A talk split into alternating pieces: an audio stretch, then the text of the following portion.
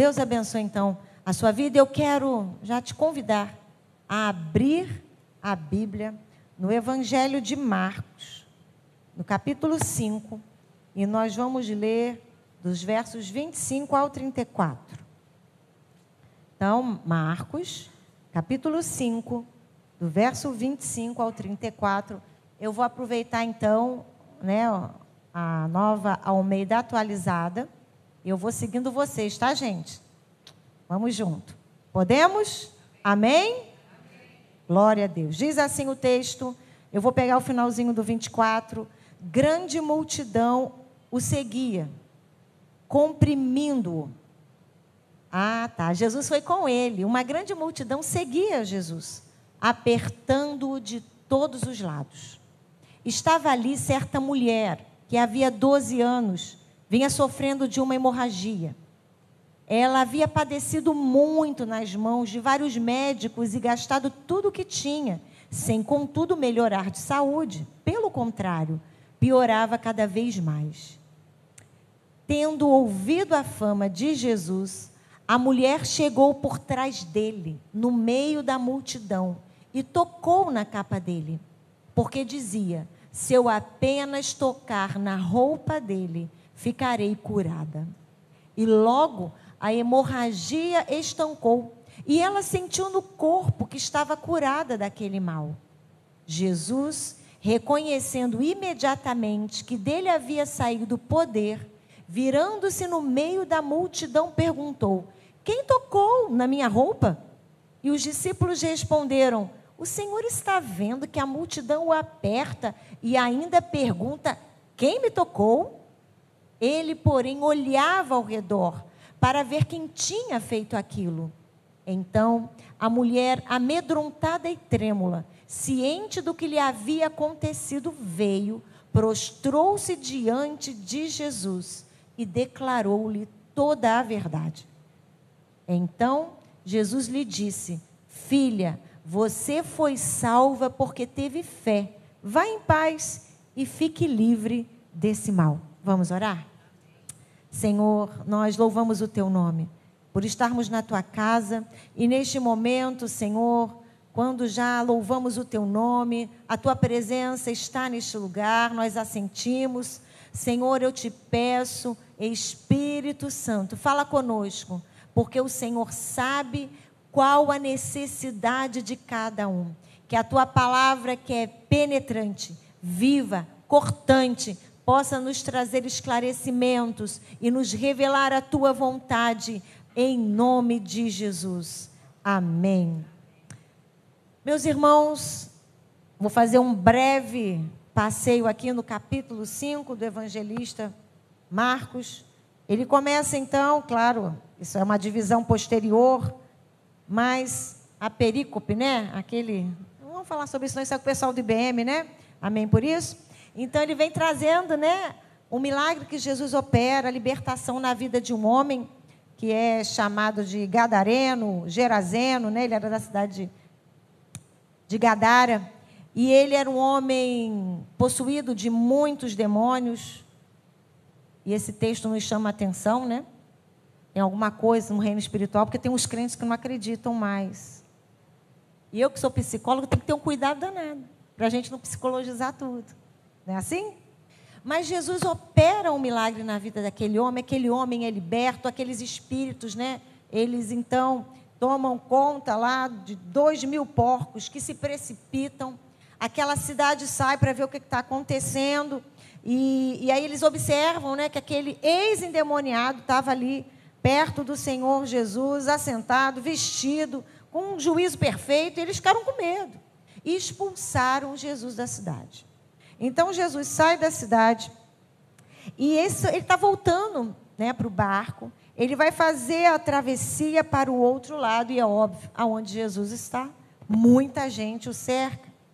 E diz o texto que grande multidão estava ali, ele estava junto ao mar. E chega então Jairo. Jairo era um chefe da sinagoga, um homem é, proeminente naquela sociedade. E diz o texto que ele insiste com o Senhor Jesus. Ele suplica ao Senhor Jesus para que ele vá à casa dele, porque a filhinha dele está à morte. Né?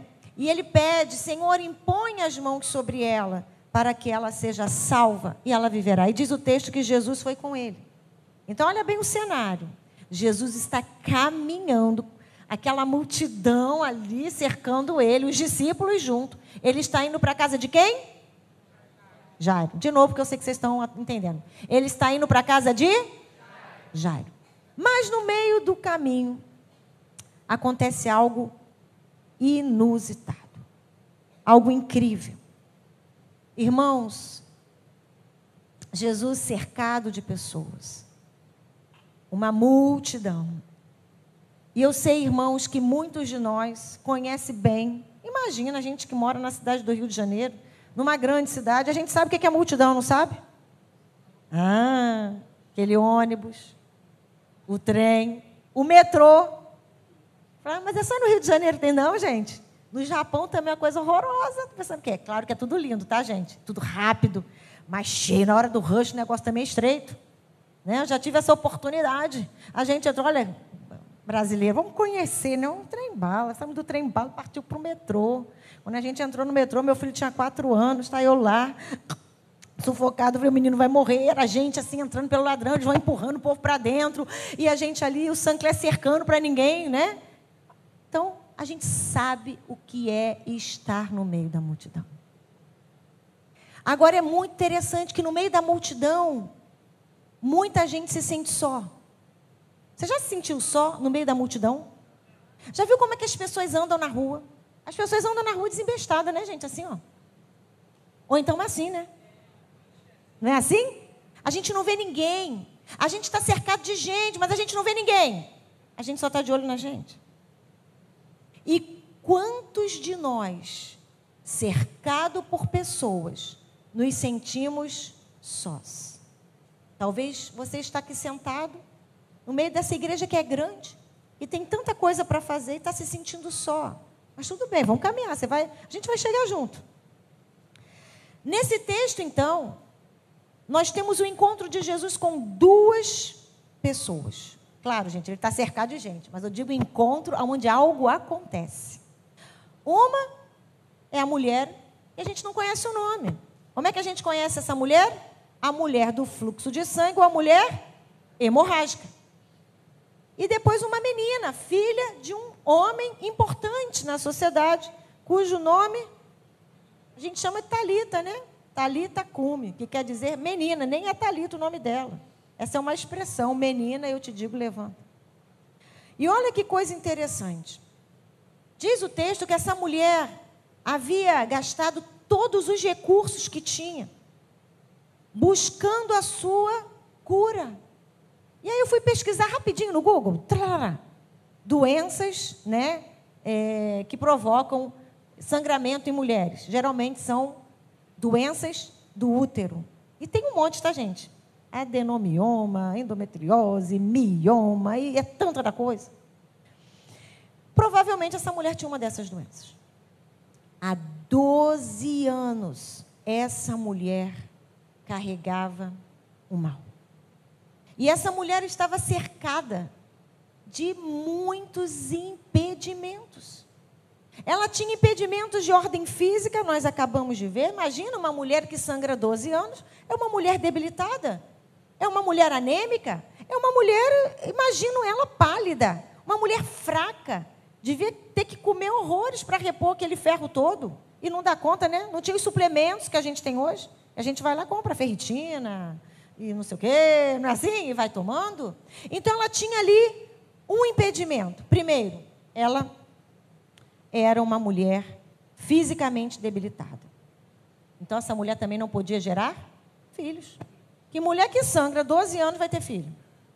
Não tem como, ela era estéreo. Pelo menos nesse período da vida dela.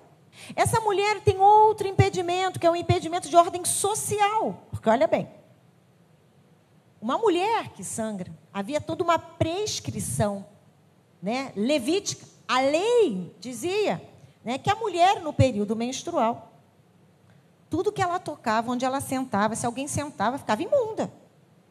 É imundo. Então, a, sentou na, na, na, no lugar onde dorme, na cama. Levantou-se. Alguém veio e sentou? Imundo. Tinha que se purificar, tinha que tomar aquele banho, tinha que ficar até a tarde, né? Era considerado imundo. Passava aquele período menstrual, depois de sete dias, aí sim, tinha todo aquele ritual né, de purificação, se apresentava ao sacerdote, pura de novo. Essa mulher era considerada impura. Ela sofreu um isolamento social, e isolamento a gente agora sabe o que, que é. A gente sabe o que é o isolamento social. Aquela mulher vivia isolada socialmente, dentro de casa, fora de casa. Se ela fosse solteira, não podia se casar. Se fosse casada, não tinha nada com esse marido. Olha que situação. Quem se casaria com uma mulher impura? Ou quem ficaria casado com uma mulher impura? Se era casada, tinha alguém lá, tinha uma, uma segunda, como a lei permitia. Olha que coisa. Ou carta de divórcio. Devolve. Olha esse impedimento. Com certeza, essa mulher tinha um outro impedimento. O impedimento da ordem emocional. Porque, olha bem, imagina uma pessoa não poder ser abraçada, não poder ser tocada. Não era só ela que não podia tocar. Ninguém podia tocar nela. Ela vivia um vazio emocional muito grande. Eu não vou forçar o texto, dizer que ela tinha depressão. Não, hum, o texto não diz. Mas eu posso deduzir.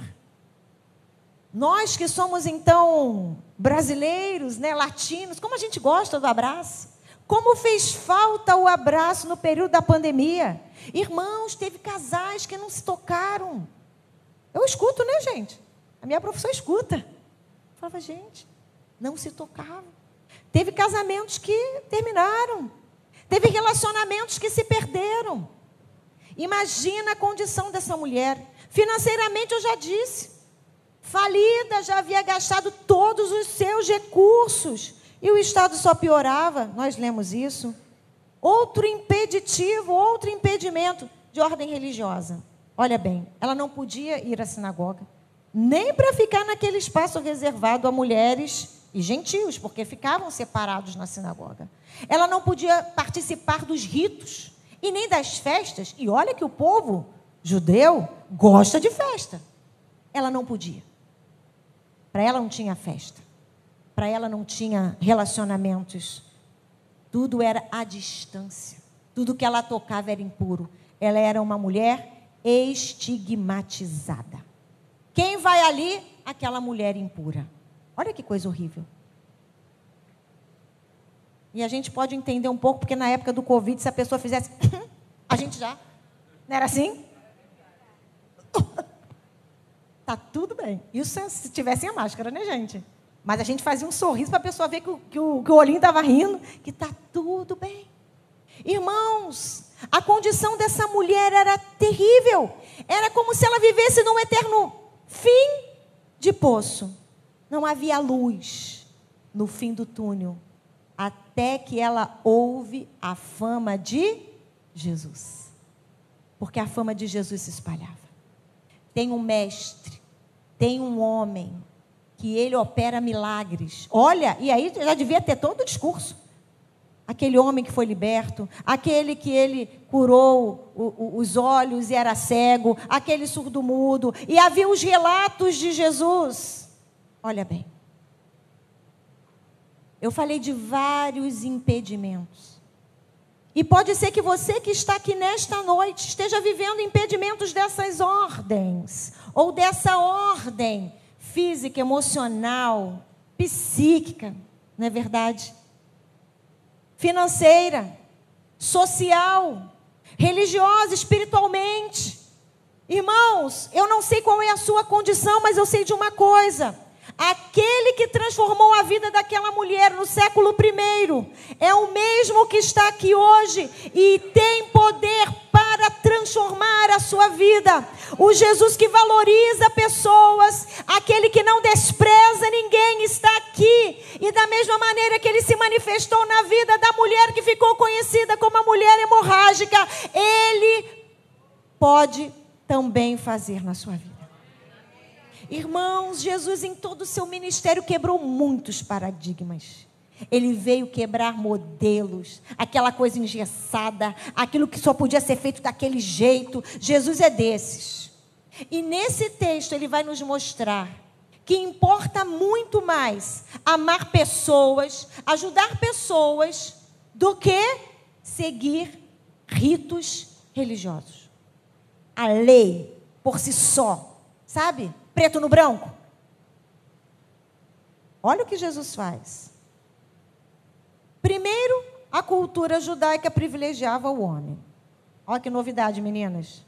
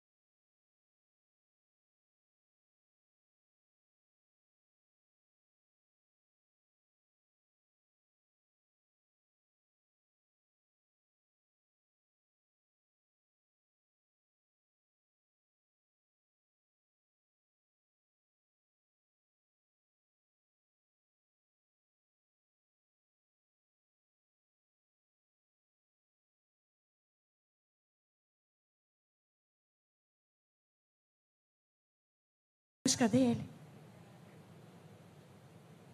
Meus irmãos, nós precisamos viver o ordinário. E o que, que é isso? Viver o dia a dia. Achar beleza naquilo que para nós é até sacrifício. Quer ver? Para as meninas, tá? É o culto MMM, né? Tem que pensar para não falar MMJ, né? MMM. Tu tá lá, tem que fazer aquela comida. Ai, gente, o ordinário cansa, né? Que, que eu vou fazer amanhã? O que, que eu tiro da, assim, da geladeira? Frango de novo. Aí tu tá com pressa, aquela carne moída. Não é carne moída, gente. É um macarrão à bolonhesa, é uma massa, dá licença. Dizer assim. Mas você tem que pensar, isso é o ordinário. Sabe? A rotina. E que se a gente não cuidar, ela se torna chata. Ela se torna vazia. Então eu posso viver o ordinário com alegria. E eu falei, eu, eu preguei a mesma coisa lá em Jacarepaguá é, domingo, tá, gente? Mas não está gravado. Tem muita coisa diferente, mas eu vou falar aqui. Mas isso eu falei lá. Irmãos, irmãos, toda vez que eu vou ao mercado eu tenho que orar antes. Essa minha parte é homem. Sabe como? Meu Deus, tem que ir ao mercado. Irmãos, eu só vou nas prateleiras certas, eu não gosto de variar nada, eu, eu quero sair correndo de lá o mais rápido possível. Depois de 45 minutos eu já estou passando mal. Ai, Senhor, não acaba nunca, sabe? Parece que eu estou perdendo tempo. E o Senhor teve que trabalhar na minha vida nisso. Agora eu já vou zen. Tem que ir no mercado, amor, tem que ir no mercado. Amor, que amor gosta. Amor gosta do mercado, sabe? que coisa boa, né? Entende? Isso é o ordinário e eu tive que aprender. Porque tem valor nisso. Senhor, muito obrigada. Eu posso ir ao mercado, eu posso comprar as coisas para minha família. Senhor, eu posso fazer essa comidinha. Senhor, é para ti, porque a Bíblia diz né, que a gente deve fazer aos homens como se fosse para o Senhor. Isso é o ordinário, ok? Mas olha bem, o Senhor também quer nos mostrar o extraordinário. Porque no meio do ordinário o Senhor pode se manifestar. No meio do ordinário, o Senhor pode nos mostrar coisas maiores e mais profundas. Mas é necessário este ouvido atento, um coração aberto, para que o Senhor nos fale aquilo que Ele deseja. E eu e você podemos viver as maravilhas do Senhor, sim. Uma cura, um milagre que eu não sei o que você precisa, mas eu sei que o Senhor pode. O impossível o Senhor pode fazer. E sabe o que acontece? A gente vai se acostumando a essa vidinha. E a gente vai se acostumando com o nosso fardo pesado. Sabe aquele fardo pesado? A menina, tu tem que. Libera esse fardo. Mas eu estou acostumada com ele. Mas tu está entortando. Tu tá, tá. Mas eu tenho medo de tirar, porque esse peso eu conheço. Eu não sei o que é andar leve. E quando Jesus diz: Vinde a mim, todos os que estáis cansados e sobrecarregados, e eu vos aliviarei. Olha isso, irmãos. Tomai sobre vós o meu jugo, e aprendei de mim, que sou manso e humilde de coração, e achareis descanso para a vossa alma. Porque o meu jugo é suave e o meu fardo é leve. Isso não é só para o descrente, não. Esse é um convite para mim e para você. Que danado de fardo pesado é esse que você anda carregando? Troca este fardo. O Senhor quer dar alívio à tua alma. Alma, no grego, psique. Existe cura para nós. Essa mulher havia buscado solução para o seu problema, todos os recursos que ela tinha ali disponíveis ela buscou. E eu posso pensar que essa mulher conhecia o Deus da religião, mas não conhecia Deus como Ele é. Porque, irmãos, a gente constrói uma figura de Deus. E a gente se apega naquilo. Deus é assim. E pega Deus, deixa eu ver se tem aqui alguma coisa. Bota numa caixinha. Aqui o negócio é muito grande, mas bota numa caixinha. Esse é o meu Deus. Pequenininho assim, irmãos. Pequenininho. O nosso Deus não cabe na nossa caixinha, não. O nosso Deus é muito maior. E essa mulher vai experimentar o que o Deus de Israel, o Deus do judeu, o Deus do gentil poderia fazer por ela. E era em Jesus. Em Jesus. Que coisa triste, irmãos. Nós servirmos a um Deus tão grande, e experimentarmos tão pouco dele. Jesus me ajuda. Jesus me ajuda.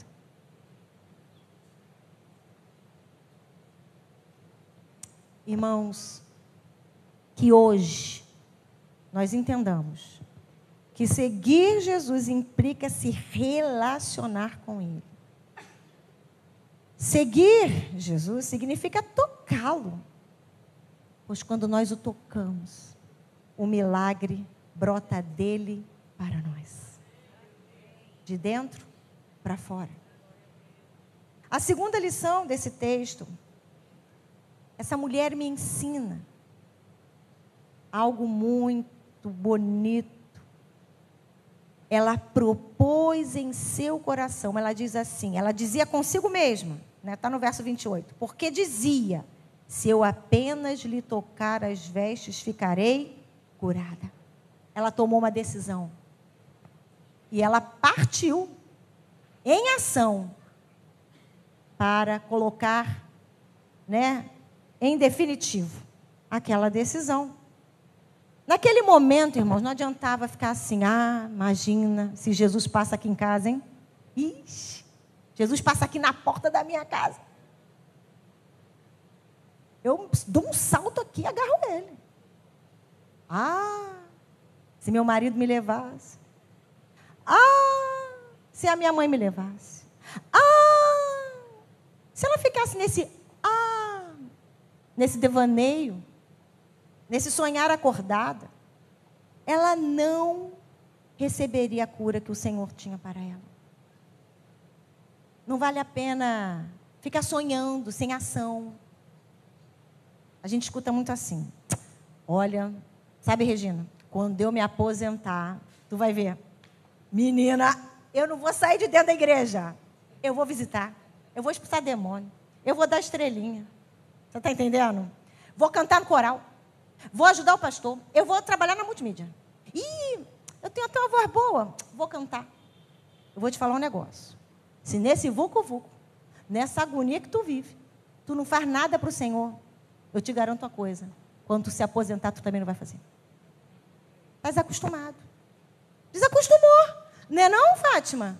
Desacostumou. Irmãos, a capacitação é no caminhar. O milagre está tá na atitude. Porque trabalho, irmãos, dá trabalho. Trabalho, trabalho. Trabalhar dá trabalho. Tem que haver uma disposição. Aquela mulher se levantou, ela devia estar pensando na fama de Jesus. Tem um Jesus aí que cura, tem um mestre aí diferente. Tem um mestre que o pessoal diz que ele tem uma palavra muito da boa. Ele para tudo, ele fica o dia inteiro e, e ela só está ouvindo. E ela propôs no coração: se eu tocar, na, nem tocar nele, mas na veste dele eu vou ser curada. Aquela mulher saiu de casa naquele dia para isso, partiu, milagre, partiu encontro com Jesus.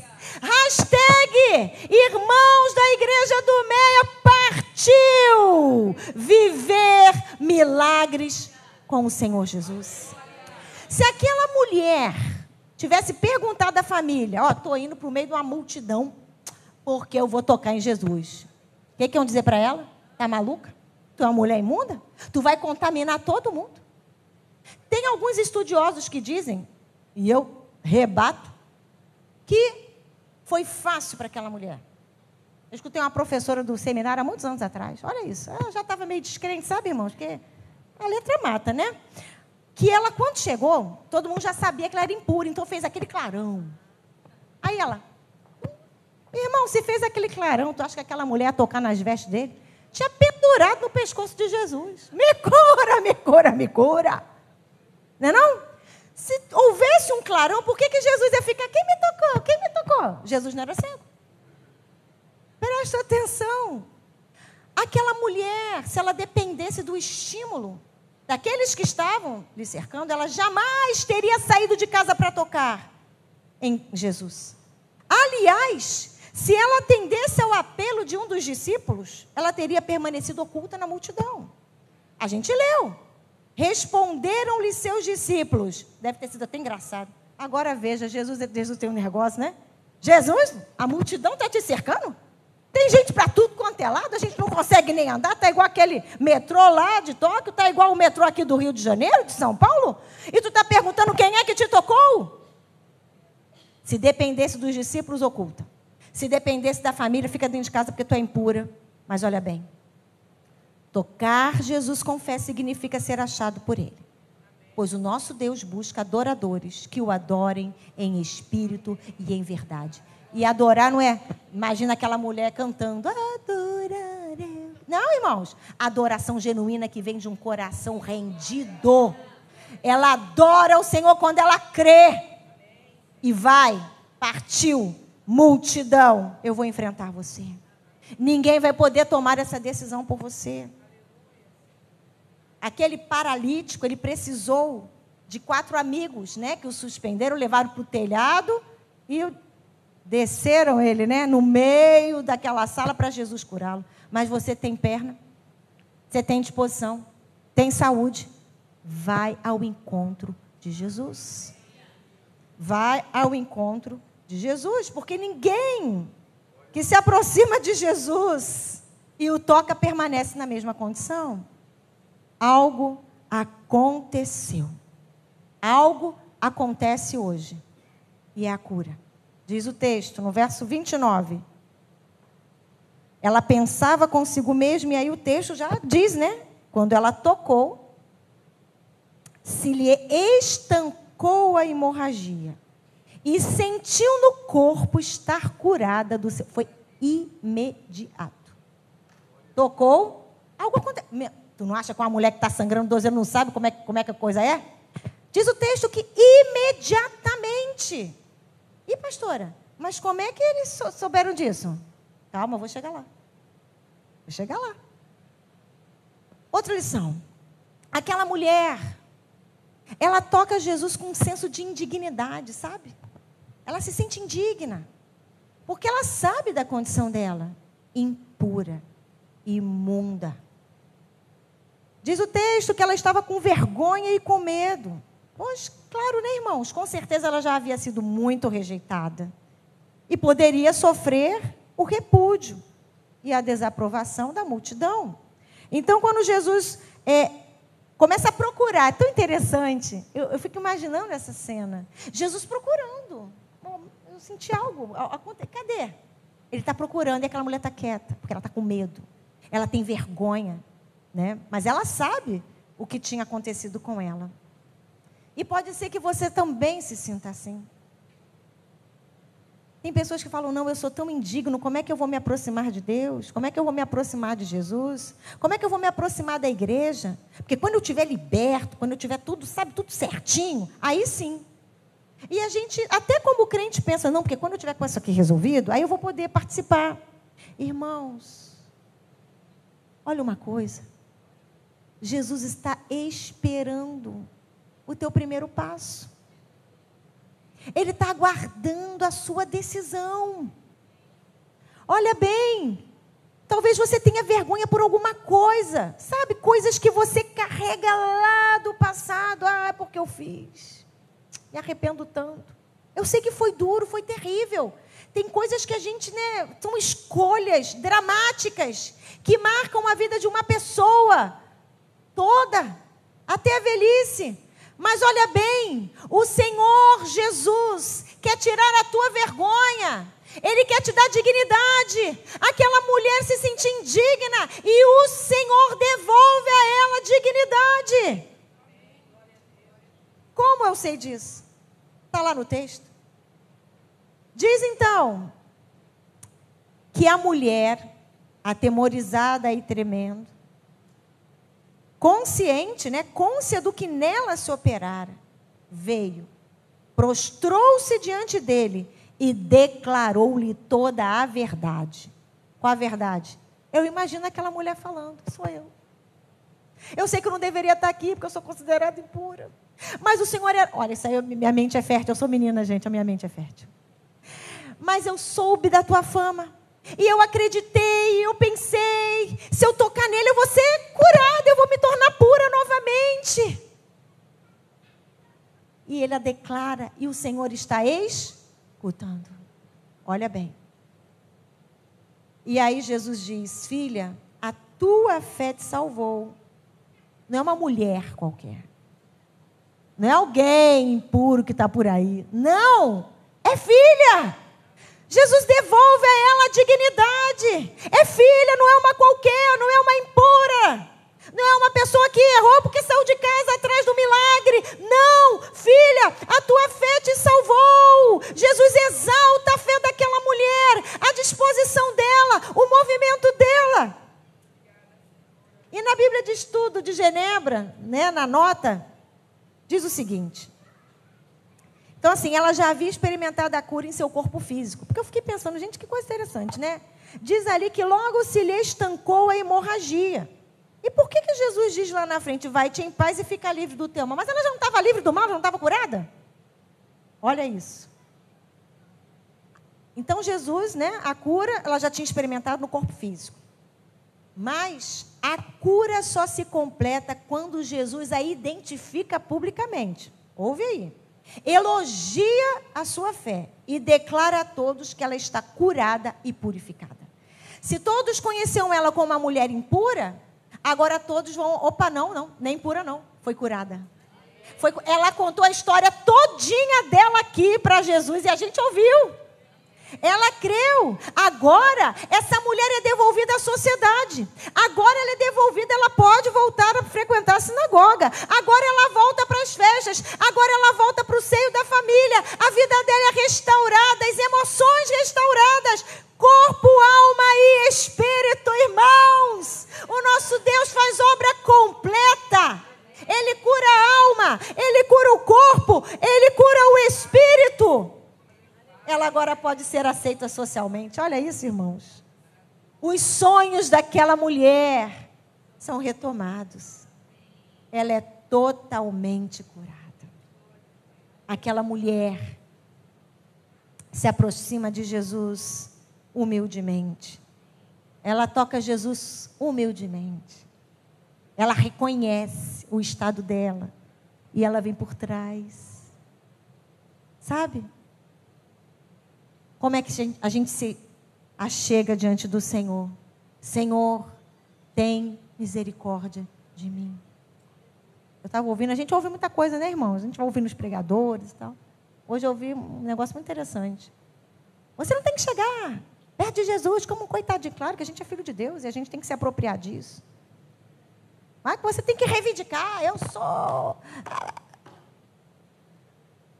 Irmãos, nós nos aproximamos de Jesus humildemente, reconhecendo quem Ele é e quem somos. Através dele sou filha. E eu peço, Senhor, eu estou adentrando os teus atos. Tem misericórdia de mim. Senhor, sou pecador, sim. Mas me aproprio deste sangue que me lava. Deste sangue que me cura. Foi lido aqui em Isaías 53. Pelas suas pisaduras fui sarado. Somos sarados. Se apropria disso com autoridade, sabendo quem Ele é e quem você é.